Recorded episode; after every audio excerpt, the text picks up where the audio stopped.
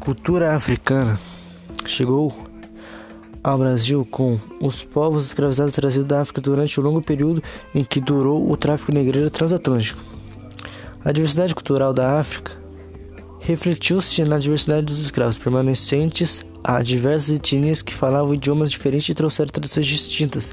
Os africanos trazidos ao Brasil incluíram bandos, nagôs e gigis cujas crenças religiosas deram origem às religiões afro-brasileiras e os alçás e malês de religião islâmica e alfabetizados em árabe.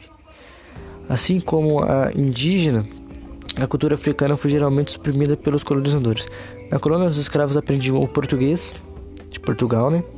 Eram batizados com nomes portugueses e obrigados a se converter ao catolicismo, que é a religião portuguesa.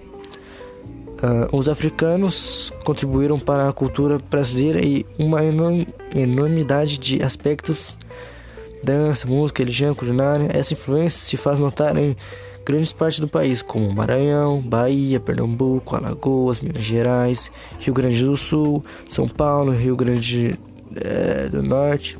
A cultura afro-brasileira é particularmente destacada em virtude das imigrações dos escravos, né, que foram migrando de estado em estado, né. Hum.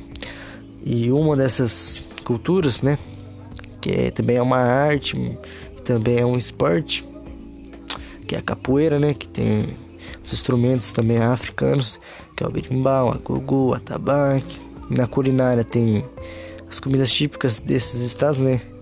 Que é mais da Bahia, Maranhão, Nordeste, né? Que é o a feijoada, o caruru, o vatapá, o acarajé.